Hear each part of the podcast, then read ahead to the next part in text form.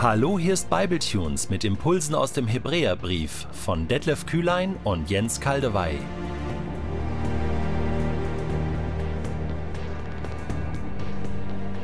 Der heutige Bibletune steht in Hebräer 1, die Verse 1 bis 2 und wird gelesen aus der neuen Genfer Übersetzung. Viele Male und auf verschiedenste Weise sprach Gott in der Vergangenheit durch die Propheten zu unseren Vorfahren. Jetzt aber, am Ende der Zeit, hat er durch seinen eigenen Sohn zu uns gesprochen. Schon im allerersten Satz macht der Hebräerbrief klar, worum es hier eigentlich geht. Was hier das Hauptthema sein wird, was hier im Mittelpunkt stehen wird. Es ist nicht ein Thema oder eine Sache oder ein Gedanke, sondern es ist eine Person. Es ist Jesus Christus, der Sohn Gottes. Denn dieser Jesus Christus ist außerordentlich, ist gigantisch, ist der alleinige Erlöser und Retter dieser Welt. Und man kann nicht genug sagen über diesen Jesus.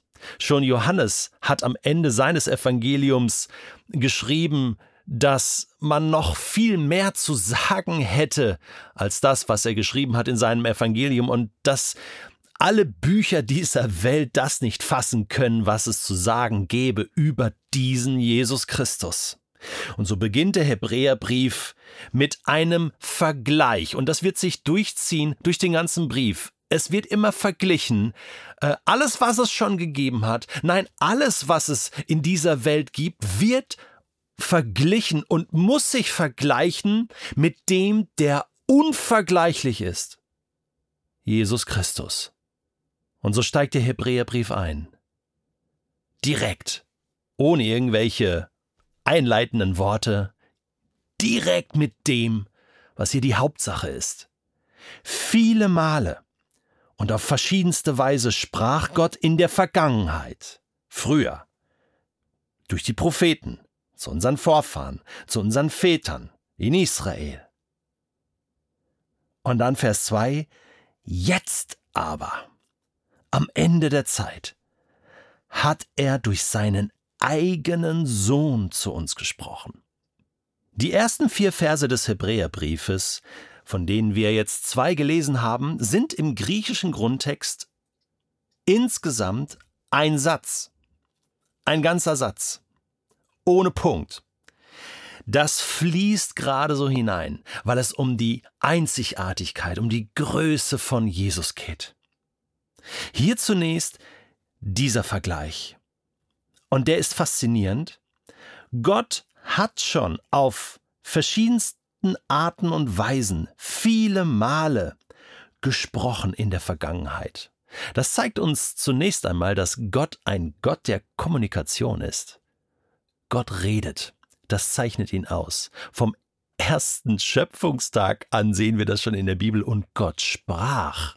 Und dieses Sprechen Gottes in unsere Welt hinein, hört niemals auf.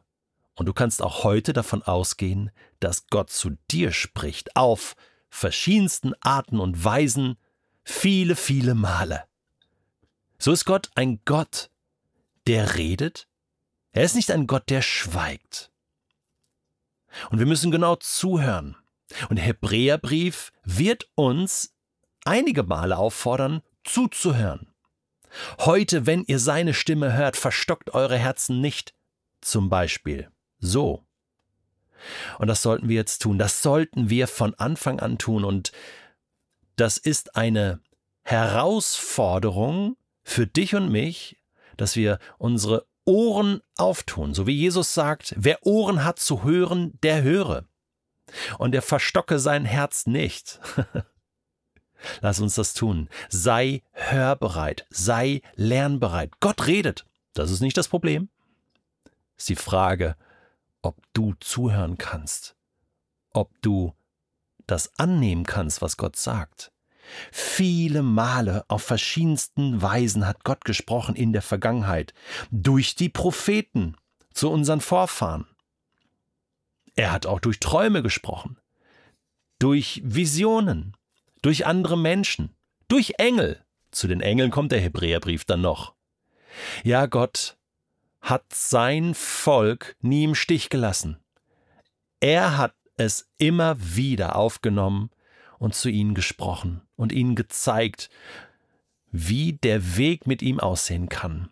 Er hat auch durch die Gabe seiner Gebote am Sinai, durch die Gabe der Torah zu ihnen gesprochen, und zwar sehr ausführlich, und auch die Torah spricht immer wieder in das Leben des Volkes hinein, bis zum heutigen Tag. Ja, Gott spricht.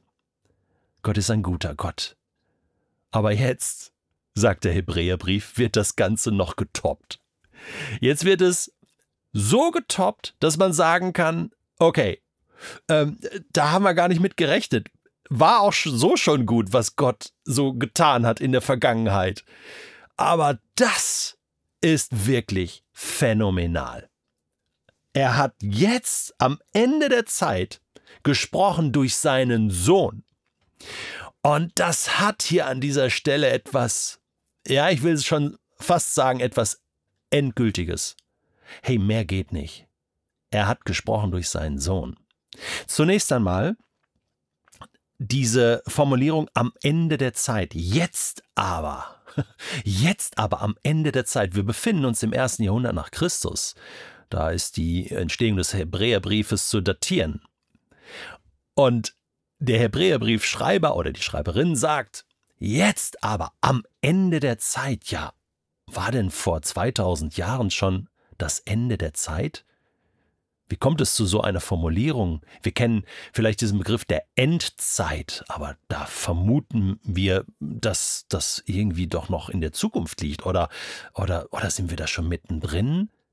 Der Hebräerbrief klärt uns auf. Wir müssen zur Kenntnis nehmen, dass die Endzeit, das Ende aller Tage, begonnen hat mit dem Kommen von Jesus. Wir sind seitdem in der Endzeit, am Ende der Zeit. Ja, zugegeben, das geht jetzt schon 2000 Jahre.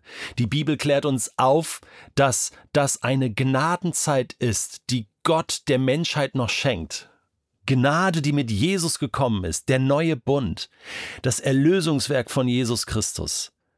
Es ist die letzte Zeit. Und die hat mit Jesus begonnen. Das war ein Paukenschlag und sie läuft noch. Wir sind mittendrin. Gott hat nochmal gesprochen. Ein großes Wort. Das Wort Gottes, so wird auch Jesus genannt.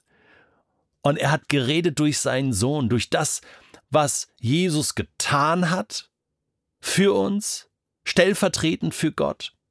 Die ganze Welt hat er versöhnt mit Gott, so lesen wir im Timotheusbrief.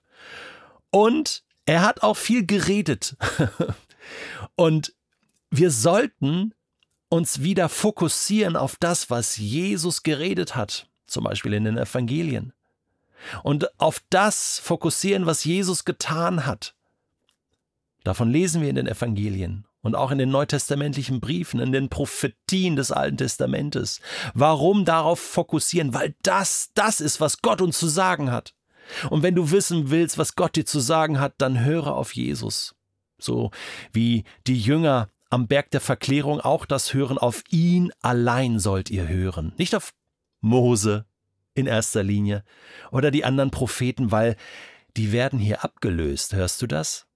Und das war für die äh, jüdischen Leser des Briefes erstaunlich, weil Mose ist natürlich, wer kann Mose hier ersetzen oder, oder, oder toppen? Und Jesus sagt ja in der Bergpredigt, ich bin nicht gekommen, um das Gesetz aufzulösen. Nein, nein, ich will nicht Mose einfach wegschieben, aber ich bin gekommen, um zu erfüllen. Ich habe was zu sagen. Und das geht über Mose hinaus.